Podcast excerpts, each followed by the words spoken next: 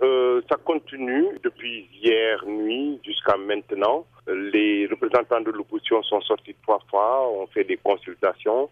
Apparemment, ça bloque sur la province du Haut-Ogoué, d'où est originaire le président sortant Ali Bongo. L'opposition conteste qu'il y aurait presque le même nombre d'inscrits que de votants avec des taux extrêmement élevés et que ce serait un rat de marée Ali Bongo qui permettrait au président sortant de passer en tête. Et d'après les indications qu'on a déjà eues, c'est que M. Ping serait devant dans six provinces sur huit.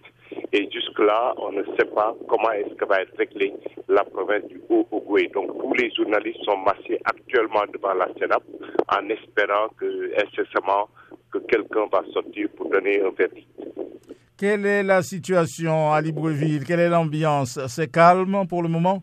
C'est calme, mais la police, les forces de l'ordre sont bien présentes. Euh, elles ont quadrillé les grands boulevards avec euh, des canons à eau, des voitures mitrailleuses. Elles ont bouclé presque le quartier des Jampignes. Et la ville, quand même, là, ne peut pas dire qu'elle a repris son cours normal parce que les rues sont encore désertes. La circulation est beaucoup moins dense. Et donc, tout le monde attend qu'il va sortir incessamment sous peu euh, des libérations au niveau de la Sénat.